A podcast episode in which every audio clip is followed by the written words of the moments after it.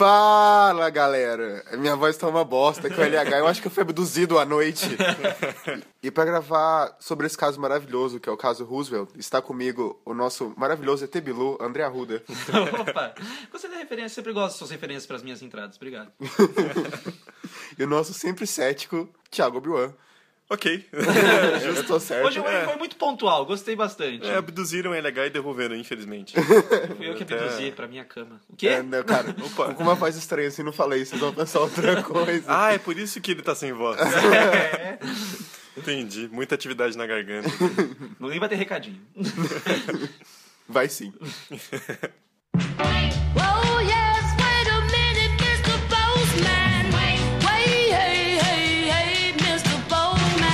Recadinhos rápidos. Só lembrar vocês de curtir nossa página no Facebook, seguir a gente no Twitter. O Twitter é @rdmcast. Facebook, se procurar República do Medo no Facebook, você vai achar. E lá a gente sempre posta notícias e coisas relacionadas ao site. Enfim, ninguém gosta de enrolação, vamos logo pro programa. Espero que vocês curtam. Até mais.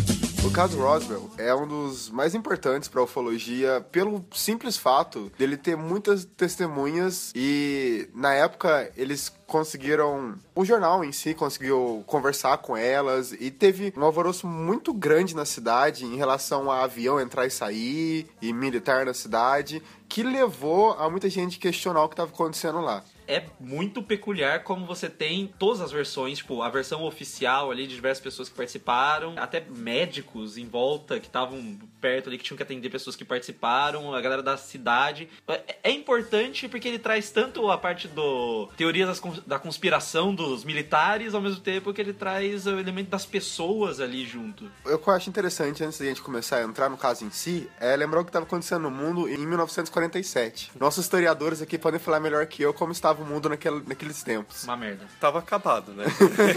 Quer dizer, não os Estados Unidos, porque nunca tem guerra lá, né? É, exatamente. Eles só fazem guerra no... É muito bom fazer guerra no, não, no fora cara, da sua fronteira, É assim, amigo. você tá jogando bola em casa, aí sua mãe fala, filho da puta, vai quebrar as coisas. Aí você vai fora para quebrar as coisas, entendeu?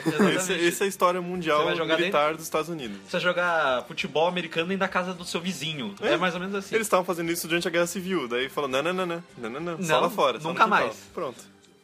Tá, acho que não explicou muito bem. Continua, por favor.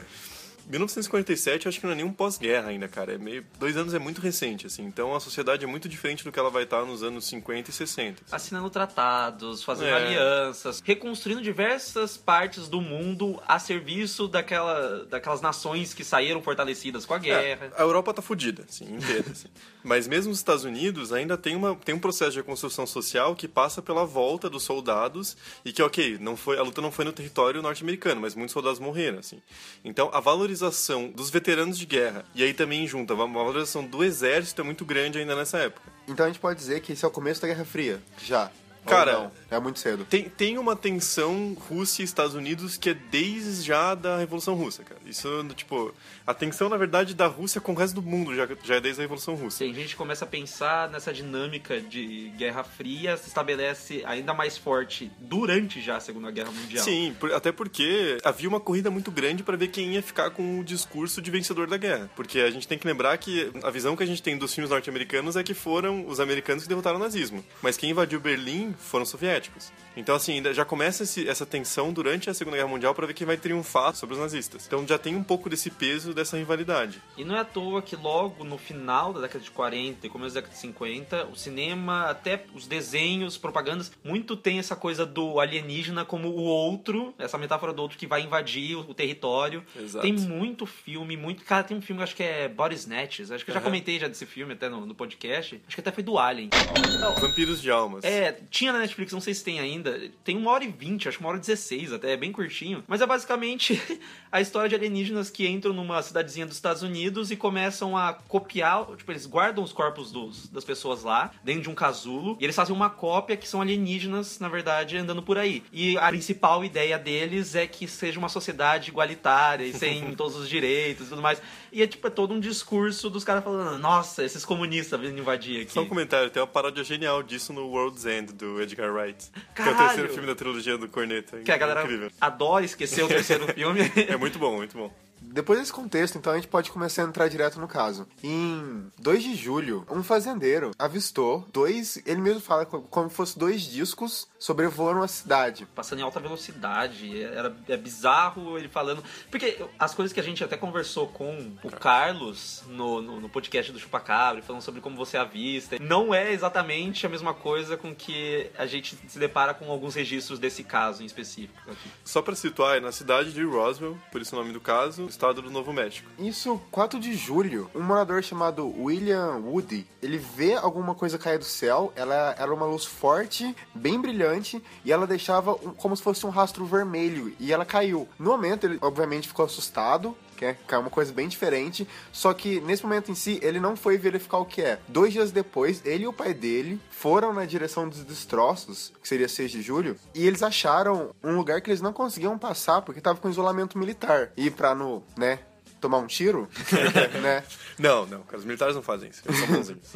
Eles resolveram voltar. E dia 5, voltando no tempo, dia 5 de julho, o Glenn Dennis, ele é funcionário de uma funerária, recebeu um telefone do exército. Isso é muito bizarro. Que, é, o exército ligou pra ele e falou, cara... Peraí, ele recebeu um telefone ou um telefonema? um- Telefonema. é, vou Ok. voltar. Não, voltar. não, não, É, não vai. Dependendo Não. do exército, deve ser um telefone na cabeça do cara.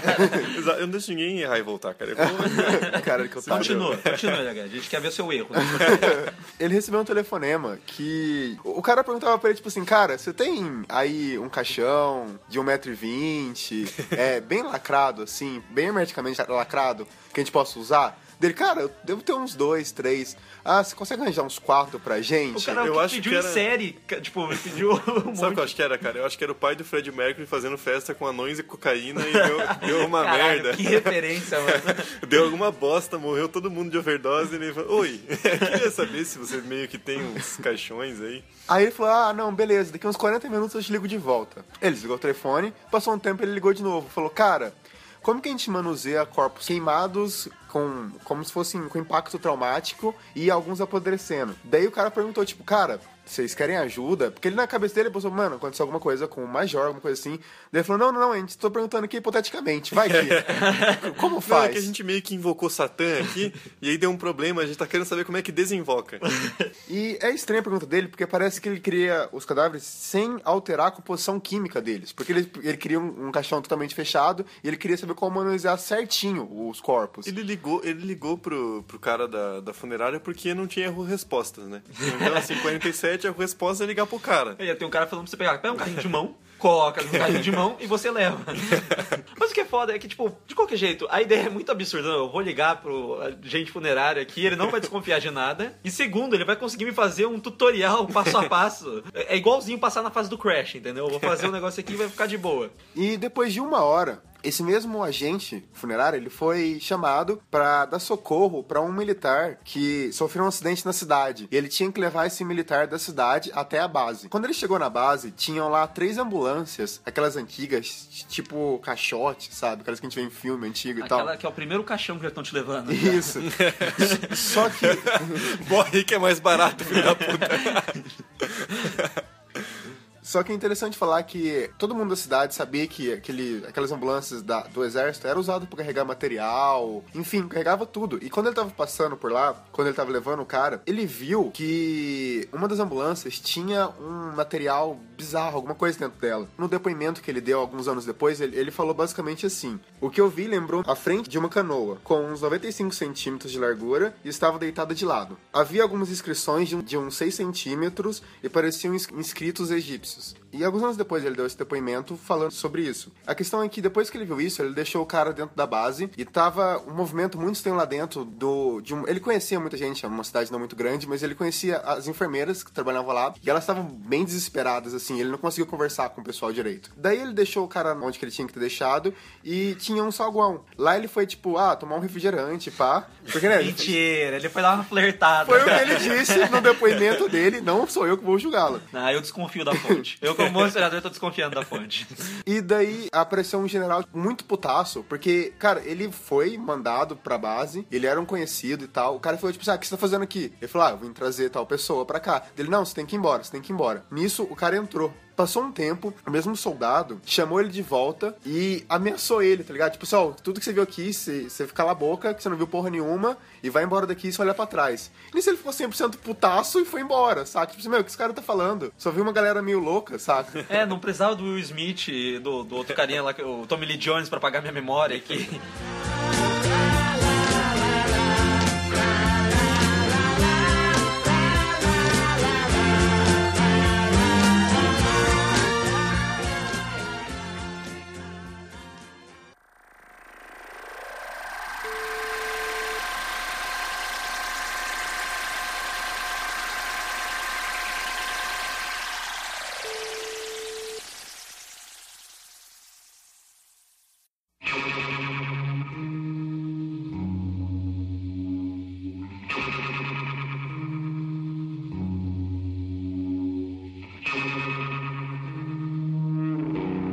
6 de julho, um fazendeiro que mora a uns 3 horas da cidade, ele achou destroços. E daí ele resolveu mostrar pro vizinho, pra dois vizinhos dele que porra era aquela. Tipo, ele não sabia o que era, falou, olha, que porra é essa? E os vizinhos resolveram testar o material jogando fogo nele. Só que o material não pegou fogo. American, sempre as melhores ideias. Ah, né? não, não é American, cara. Quem viu aquele vídeo no, no YouTube do cara que comprou um paraquedas na internet e quis se jogar do prédio pra ver se o paraquedas abria e deu certo, cara, é por isso que é por isso que o brasileiro não dura, mano. O brasileiro só não dominou o mundo porque não quer. Mas é bizarro, é que, tipo assim, o material parecia muito resistente e era muito leve. Eles falaram, cara, deve ser algum plástico, vamos botar fogo. E mas não botava fogo o negócio. E a galera falou, caralho, caralho, que porra é essa? E daí o cara resolveu levar pro xerife na cidade. Daí ele dirigiu, ele pegou uma parte, eh, pegou algumas peças, colocou no- na caminhonete dele e foi em direção à cidade. É, vale lembrar que são peças pequenas, não é nada tipo a, asa de um avião. Ele colocou na caminhonete e levou. Não, era tipo, colocou num balde e levou pra galera na cidade. No geral, tinha umas peças que eram até de. tinha uns 10 centímetros, mas tinha até umas peças menorzinhas que eles pegaram, que era quase uma polegada, assim, que eles acharam ali no meio. Então ele chega na cidade com as peças, mostra pro xerife, o xerife fala: Olha, vamos chamar um militar. Só que daí, quando eles ligaram pros militares, os militares mandaram um agente que chama Marcel. Um- o Marcel falou, chegou até lá pra conhecer os destroços e ele falou: Cara, tem mais? De onde veio isso? Onde você achou isso? Ele falou: Ah, não, tem umas partes no chão lá, onde que eu achei. Inclusive, algumas eu levei pro celeiro da minha fazenda, a gente pode ir pra lá. Então o Marcel vai com mais agentes, que é interessante falar que ao longo dos anos foram feitos depoimentos depoimentos sobre esse caso. Nos primeiros depoimentos, fala que o Márcio foi sozinho num jeep. Em outro depoimento, ele não estava lá, mas eram dois, dois outros caras. Vai, vai sempre mudando. E é engraçado porque, tipo, são pessoas diferentes. Eu não sei se tem pessoas. A, a mesma pessoa falando coisas diferentes Sim, nesse exemplo em específico. Acontece bastante, porque tem a- a versão que a- o pessoal considera real é que o Márcio foi com mais pessoas. O que faria sentido, porque Sim, as pessoas não iam sim. adivinhar onde tava o negócio. Então, da outra, a outra versão é que, tipo assim, ele não foi, ele mandou pessoas ir, porque ele reconheceu que não era nada demais, mas ele precisava pegar aquilo. É, tá. a gente finge que acredita nesses lados oficiais aí. Não, cara, como diria a mulherzinha no Alien vs Predador, o governo mente pras pessoas. Então ele viaja até a fazenda pra encontrar esses destroços. E no depoimento, se eu não me engano, um dos primeiros que ele resolve falar, se eu não me engano, um dos últimos, que ele resolve realmente abrir a boca mesmo, fala bem como que ele achou os destroços no celeiro. Nas palavras do Marcel, eu me lembro que tinha uns 6 centímetros de comprimento por uns 0,25 de espessura. O maior de todos possuía cerca de 120 centímetros e não tinha peso algum. Você nem percebia que estava segurando uma delas. Eu nunca tinha visto nada igual isso antes. Ele também fala que haviam marcas, igual o outro cara falou, como se fossem hierógrafos nessas peças que ele encontrou. E ele também afirma que, tipo, ele nunca viu nada parecido com isso antes. Já acho bizarro, uma coisa que vale a pena comentar é que assim, a galera vê uns desenhos estranhos numa pedra, a primeira coisa que eles falam é que é hieróglifo. É, tipo, o cara nunca viu uma bagaça dessa na vida. Aí vai lá e fala que é só porque, sei lá, pessoas do espaço devem ter ajudado os egípcios, assim. Não, mas é bizarro que o, o próprio Dennis, que é o, o cara da funerária, ele, ele fala como se fossem egípcios e o Márcio, num depoimento dele, ele fala como se fossem escritas chinesas. Então, tipo, nunca tem um consenso certo de que, que era Cara, aquilo. É 47, as pessoas não têm informação, entendeu? Se não é alfabeto latino, é egípcio, é chinês, entendeu? A pessoa não sabe o que é. Tem uma coisa bem negligenciada a partir desse momento, que o, o Márcio fala que levou pra família dele conhecer os destroços. Ele pegou todos eles, antes de levar, ele falou, "Ah, vou levar pro exército. Era muita tarde da noite, ele foi pra casa dele, e daí ele tava com isso na cabeça, ele resolveu, tipo assim, chamar os filhos, a, a mulher, tipo assim, olha, vamos juntar, literalmente, ele fez isso. Juntou na cozinha com a família e como- tentou montar, recriar, como se fosse um, um quebra-cabeça o que ele tinha ali. E, segundo ele, parecia um plástico que eles chamam de baquelite, que é um, é um nome comercial de um tipo de plástico, acho que mais resistente. Pô, já que é o nome comercial, podia colocar um nome mais fácil, né, cara? O, o que era engraçado é que o filho dele era muito novo na época e ele lembrava, quando fizeram, ele já tá bastante velho, ele Imagina. ele fala que ele lembra que tinham coisas escritas nele. Tanto é que eles fazem uma hipnose com ele. Nessa hipnose, ele, ele começa a descrever como que era o objeto. No- na hipnose dele, ele, ele começa a relatar que o objeto era de cor púrpura, estranhos e tinha formas geométricas. Com alguns círculos nele. Os símbolos eram brilhantes e pequenos, menor do que uma unha. E havia várias figuras separadas. Pra ele, ele fala que era um disco voador, fazendo um quebra-cabeça, assim. Eu não sei como ele chegou nessa conclusão, mas ele fala, tipo assim, cara, a gente tava montando um disco voador. Eu já vou dar um spoiler que o exército já, já começa a falar sobre. Como chama? Um balão meteor. meteor Meteorológico. um balão meteor. Cara, você consegue.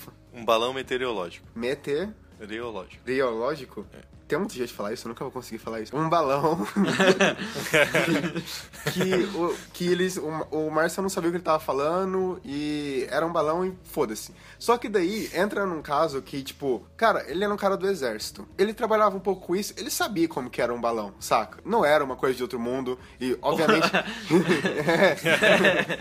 só, só que daí o governo falou, tipo assim, não, ok, vou mandar a real. A real é com um projeto chamado Mogul, que a gente tava fazendo um balão que era pra capturar coisas de espionagem, era um balão diferenciado. É, A gente não quer mais tacar bomba atômica com um avião. A gente quer jogar um balão mesmo. Isso é mais fácil. Que e era um balão completamente diferente, por isso que a galera não tava acreditando. Ok, voltando pra onde a gente tava. Isso aconteceu dia 6 de julho.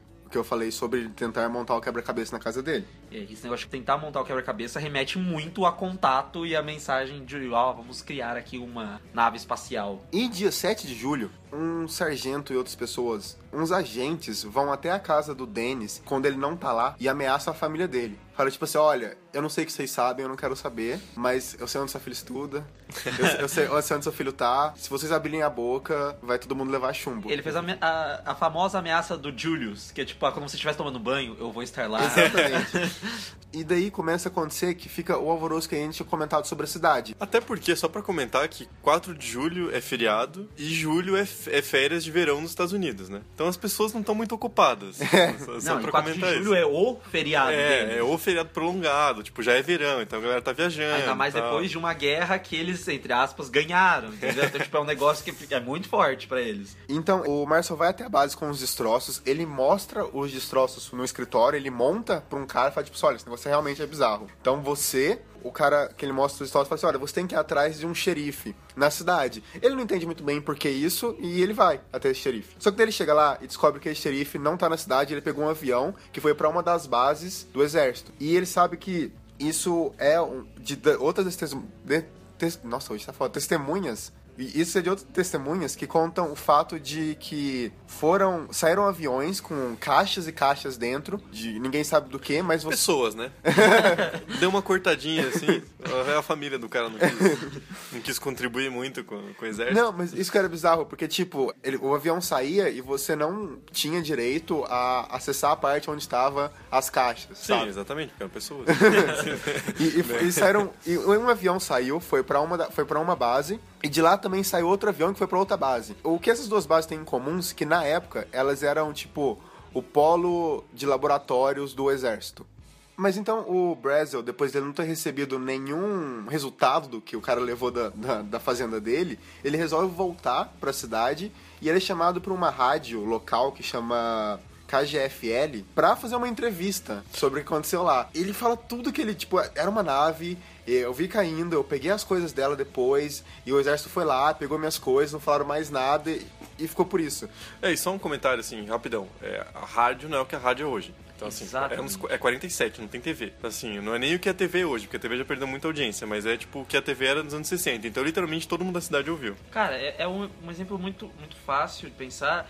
É que aqui no Paraná mesmo teve uma revolta, é, tipo, acho que a revolta dos poceiros, teve uma mobilização no começo da, da história do Paraná, em que a mobilização se deu pela rádio, cara. A galera passava informação a partir da rádio. Então, tipo, as cidades pequenas viviam muito de você ter essa informação e até gente que morava, tipo, no interior da cidade pequena e pra você conseguir passar adiante as informações do que você via. Então, ele ir na rádio e falar alguma coisa é muito importante, porque a rádio ele pode transmitir pra outros lugares maiores. É, só lembrando que o Orson Welles gerou histeria no- nos Estados Unidos nos anos 40, quando ele fez uma transmissão de Guerra dos Mundos sem fazer um disclaimer de que era uma transcrição de um livro. Então as pessoas realmente acreditaram que era verdade. Então, tipo, esse é o poder da rádio dos anos 40. E então, chegando à noite, ele volta na rádio sozinho, escoltado por um monte de agente que ficam na porta da rádio enquanto ele entra, e ele basicamente desmente tudo que ele falou.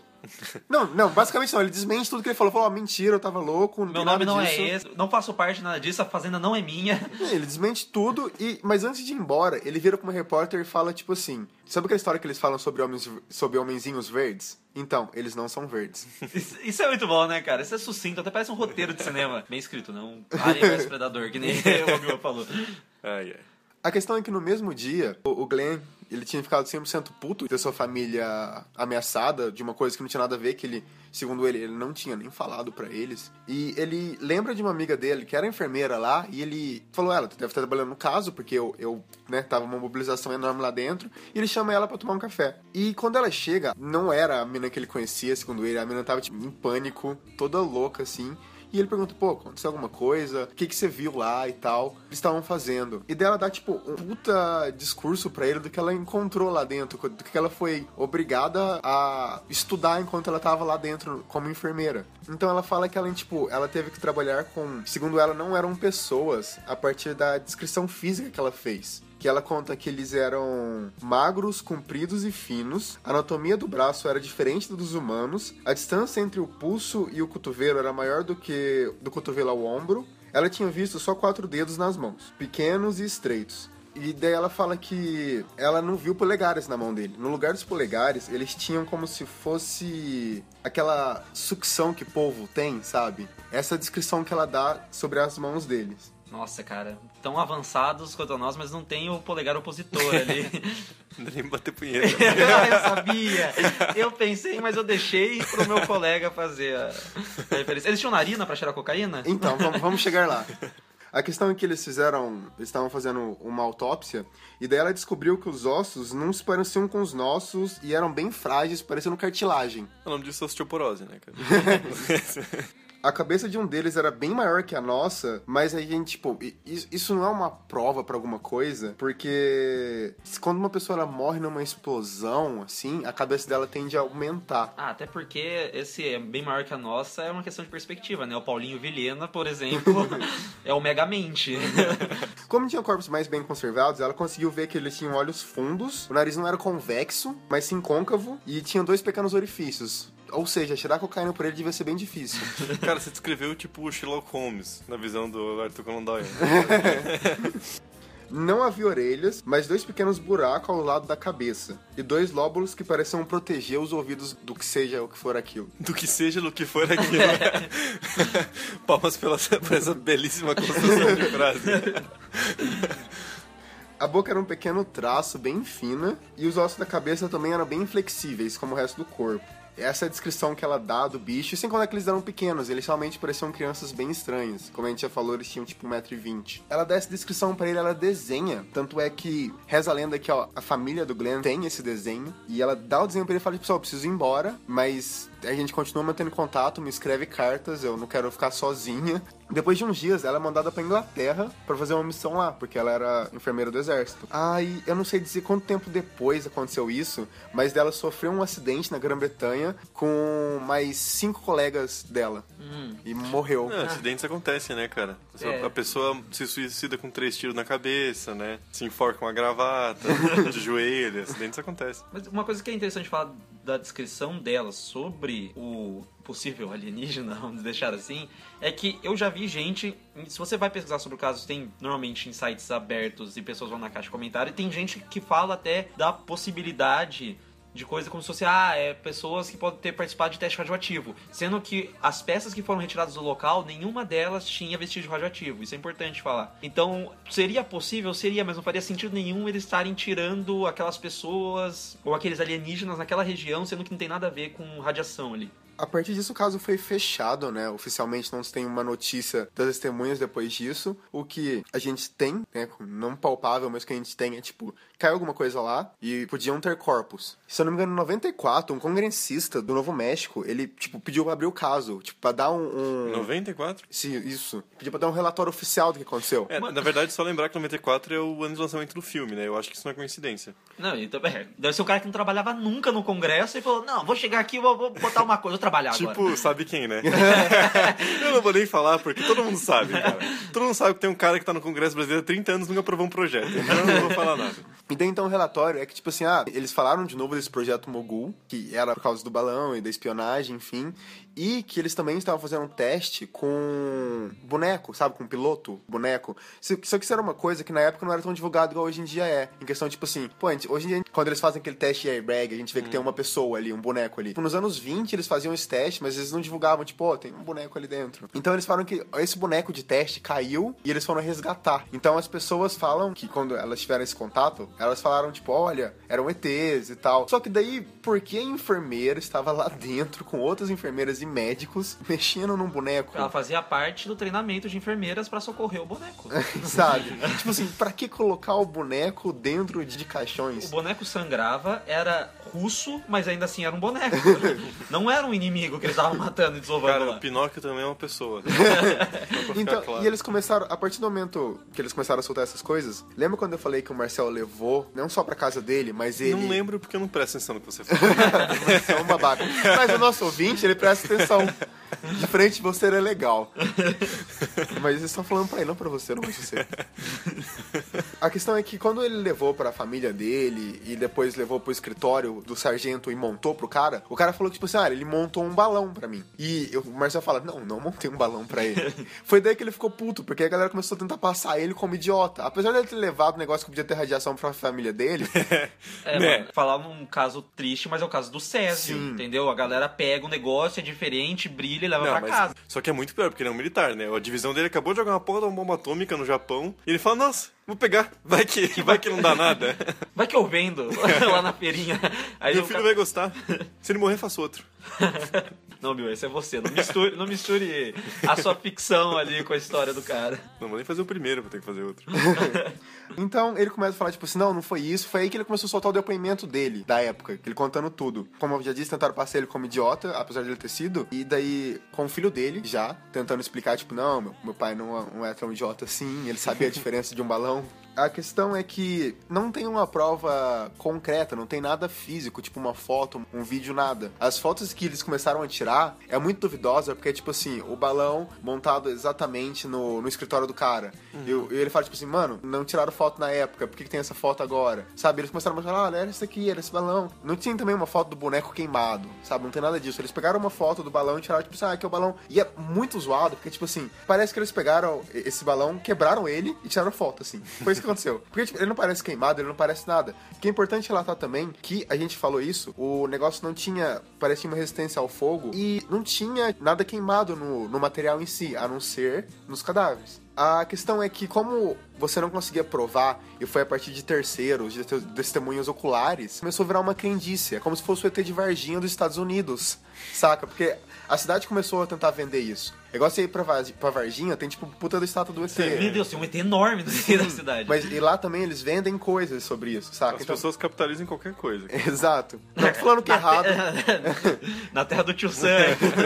E então começaram a, tipo, esfriar o caso. Já, já tinha sido esfriado há muito tempo, mas em 94 voltou quando o cara pediu pra abrir. E então acabou ficando pela, tipo, o caso encerrado. Falar, tipo assim, olha, as pessoas na época estavam loucas, era, era o boneco e o balão que caiu, falou, valeu, vocês não conseguem provar o contrário. Porque a galera da época já tinha morrido, quem tinha sobrado era, tipo, o filho do cara que viu e, tipo, ah, a minha avó me contou. Ah, sim, o cara vai falar suas coisas, só que tem que estar hipnotizado. Sim. E é- tem toda a questão da história oral, que é sempre bem complicado, que aí você vai avaliar de uma população. Tipo, até que eles vivem muito juntos, cada um vai falar uma coisa diferente, nem que seja um detalhezinho pequeno, entendeu? Então, tipo, dificulta muito e eu acho que governo algum tem esse ímpeto tamanho pra reunir tanta coisa e investigar, sendo que poderia sobrar até pra eles mesmos. Você tem uma resposta fácil, tipo, um boneco de teste caiu e a gente faz o isolamento que a gente faz em qualquer treinamento, essa é a resposta que eles vão dar. Eles não vão ficar pensando, ah, não, será que a gente não vai investigar? Não, mano, você deixa de boa, você fica ali. Teve até uma carta aberta desse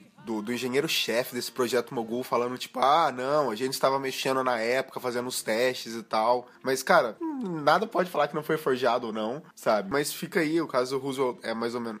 Caso Ru- de novo, cara. Nossa, hoje. O, o caso, o caso é famoso realmente por causa dessas testemunhas oculares. E é basicamente o que a Ruda falou. Assim, a gente não consegue provar se era ou não era. Fica mais da sua crendice na ufologia ou não. Aqui a gente só vai passar as informações do que aconteceu mesmo. Isentão da porra. Não, não, não, não sou ainda tão. Tanto é que, tipo assim, mano, eu sou um, cara que gosta muito de estudar ufologia. Tipo, sempre que eu posso, eu quero trazer um podcast de ufologia pra cá. Ah, eu acredito, você sabe. Eu me cago por alienígena mesmo, então foda-se. Cara, sim. Você já foi apresentado, Bill, você não precisa dar opinião, você, você já é o cético. Foda-se. Não, cara, eu acho ok, assim, eu não sei. Não é tipo que eu não quero acreditar, eu só não consigo, assim. Não, você não quer. É esse Não, mesmo, a você hora que tiver uma prova irrefutável, eu falo, nossa, Ah, mas legal. eu espero, ok. espero que um alienígena te engravide. Assim como eu. Só quero, só queria que meu filho conhecesse o pai. Paulinho Vilhena, vem cá.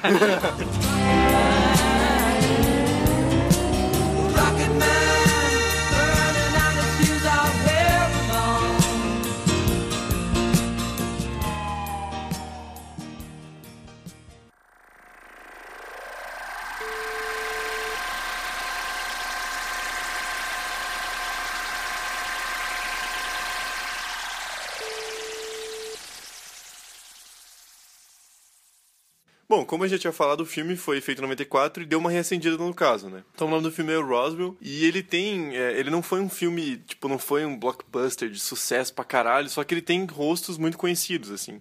É, o protagonista do filme é o cara que eu não lembro o nome do autor, do autor porque ele é pra sempre o, o Agent Cooper do Twin Peaks, sendo que Twin Peaks, a segunda temporada, tinha acabado de acontecer em 92. Então, em 94, o cara ainda era super popular nos Estados Unidos. Ter ele no pôster do filme já é significativo. Inclusive, existe uma RDM Cast que, por milagre, é o RDM antes desse. Você pode ouvir esse e depois ouvir o do Twin Peaks.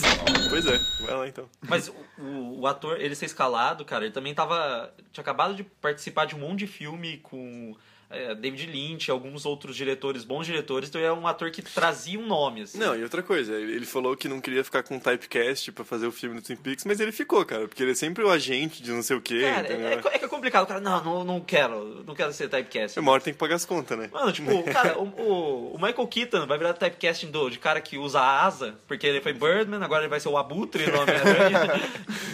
Mas enfim, e tem, tem também o Martin Sheen, mais pro final do filme, tem umas, um- uns rostos conhecidos. Cara, o filme, assim, é um filme que você vê que a estrutura é muito legal, ele tem uma base, digamos que o argumento é interessante. Mas agora que a gente conhece o caso, é bem parecido? Sim, cara, é, é quase igual. Assim, é tipo, é- é- dá pra ver que. Mas aí que tá, dá pra ver que tem um estudo muito interessante por trás. Só que também a estrutura é muito bem montada, os relatos são bem feitos, os fatos que estão ali são bem interessantes. Só que, como narrativa fílmica, é muito pobre, cara. Os personagens do filme são muito ruins. Eu vejo até uma tendência de não funcionar pro público o filme na época, até porque você parar pra pensar, a perspectiva de alienígena que eles tinham, as mais famosas, ou tipo, de ir para o espaço, era de pelo menos três blockbusters, dois do Spielberg. Então, tipo, então tem o ET, que vai ser friendly, Contatos imediatos. o Contatos Imediatos e Star Wars, pensando, tipo, no espaço no geral, que No, foi uma no- aventura. no filme, eles inclusive citam contatos imediatos como um caso real, assim, tipo, é Então, engraçado. isso é engraçado. E são abordagens completamente diferentes do que, tipo, ah, vamos investigar um caso real e fazer uma coisa É, mas é um filme ok só, assim, sabe? Mas o contato não tinha saído já? Contatos imediatos, terceiro grau. Não, não, o contato, aquele do livro Não, do é de Carl 97. Sagan. É de 97? É. E mesmo E- assim, é, é- por mais que seja baseado no livro do Carl Sagan, que tipo, tem um puta nome, ainda assim é uma abordagem que traz mais, tipo, a parte da ficção científica que nem o 2001, entendeu? É tipo, você fazer uma leitura meio que a parte do, do ser humano a partir disso. E não você, vamos investigar esse caso, como que a raça humana tá lidando com esse, É. com esse alien. É, é eu acho É, diferente. não, é E não ficção. funciona, é um filme que não funciona porque os personagens. Você precisava dos, dos personagens pro filme funcionar bem, assim. E não tem, assim. Sabe, é, é quando. Sabe aquele tipo de filme que você assiste e o personagem toma uma decisão, sendo que o roteiro não preparou aquela decisão pra ser lógica. Então, tipo, ele toma a decisão porque tava lá na página do roteiro, tome tal decisão. Você não entende por que o personagem fez aquilo. Aí você fica tipo, cara, você acredita naquilo porque o filme te disse pra acreditar, entendeu? É muito verbalizado as coisas. É, é um filme, no sentido de roteiro, narrativo, ele é um filme muito pobre. Mas eu acho que ele é um filme interessante porque ele toma umas decisões arriscadas que são inteligentes, cara. Tipo assim, chega mais pro final do filme você acha que ele não vai mostrar o alienígena, entendeu? Você fala, ah, cara, vai ficar ali, não vai mostrar e foda-se. E ele mostra, assim. Então é um filme que toma partido e tem umas, um- uns conceitos visuais interessantes. assim. Mas é um é- filme arriscado, cara. Mas ainda assim, se for pra assistir, vai lá, vai assistir contato, que é mais legal, porque contato é foda. É, verdade. O Obi me lembrou uma coisa, que nos anos 80, eles lançaram bastante livros sobre o caso. Se eu não me engano, foram, tipo, quatro, cinco livros. Mas eu acho que traz esse negócio. Tem uma bagaça que a galera estuda muito, que é ao os Estados Unidos venderem muito esse negócio, tipo, é, tem a corrida espacial, coisa tudo mais, mas ao venderem essa imagem até no cinema de ah, o contato vai ser uma coisa boa para nós, como é que, pô, que nem eu falei, do Spielberg, Spielberg vende bem isso, os filmes de aventura, até Flash Gordon, sabe? Que trazem esse negócio de ir para o espaço pode ser uma, uma coisa boa. Até o próprio 2001, né? Exatamente, tipo Até- assim, É, desenvolvimento. o, 2000, o 2001, a, evolução humana aconteceu por causa dos alienígenas. esse elemento, assim, eu acho que até o caso passando anos, ganhando esse. quase esse negócio de místico em volta do caso, as pessoas contando uma- umas pras outras e passando de geração em geração, eu acho que é bem sintomático que a galera comece a lançar livro. Até porque qualquer idiota pode escrever um livro ou não escrever um livro e só colocar o seu nome lá e falar que é a história dele, entendeu? Você tá cheio, você vai na livraria hoje tá cheio de livro de youtuber, cara. Mas isso que a Ruda falou me lembrou Caveira de Cristal. Nossa, que ele tá mano. certo. É bem místico. Eu, Qual? eu, eu vou te passar depois, é muito bom, cara. Você vai gostar. cara, não conheço, nunca ouvi falar. É muito legal, cara. Tem a melhor atuação de uma atriz que faz um sotaque russo maravilhoso. Que conheço, pariu, eu fico conheço. tão triste, mano. Porque é da. Não, porque Indiana Jones tem três filmes, só não pode ser Indiana Jones. É verdade, não pode, né?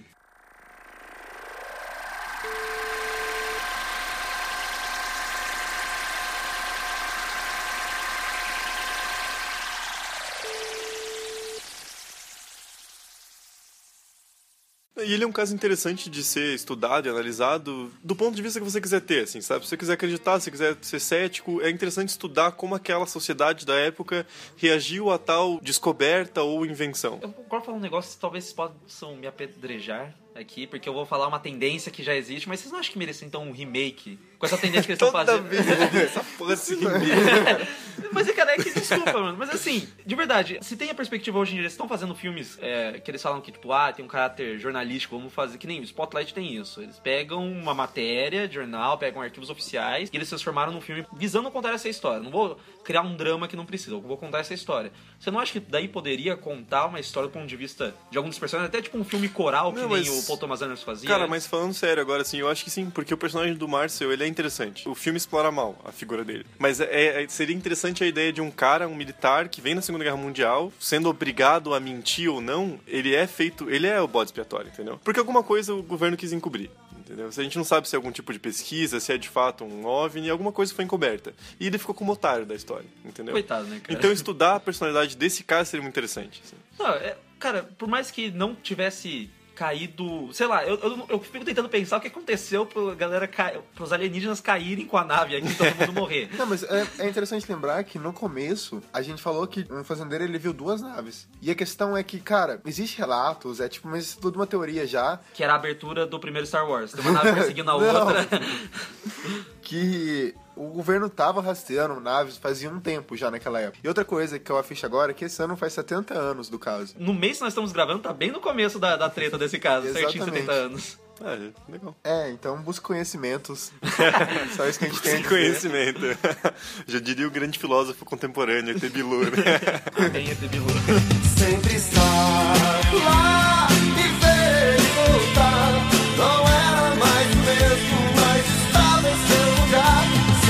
passar.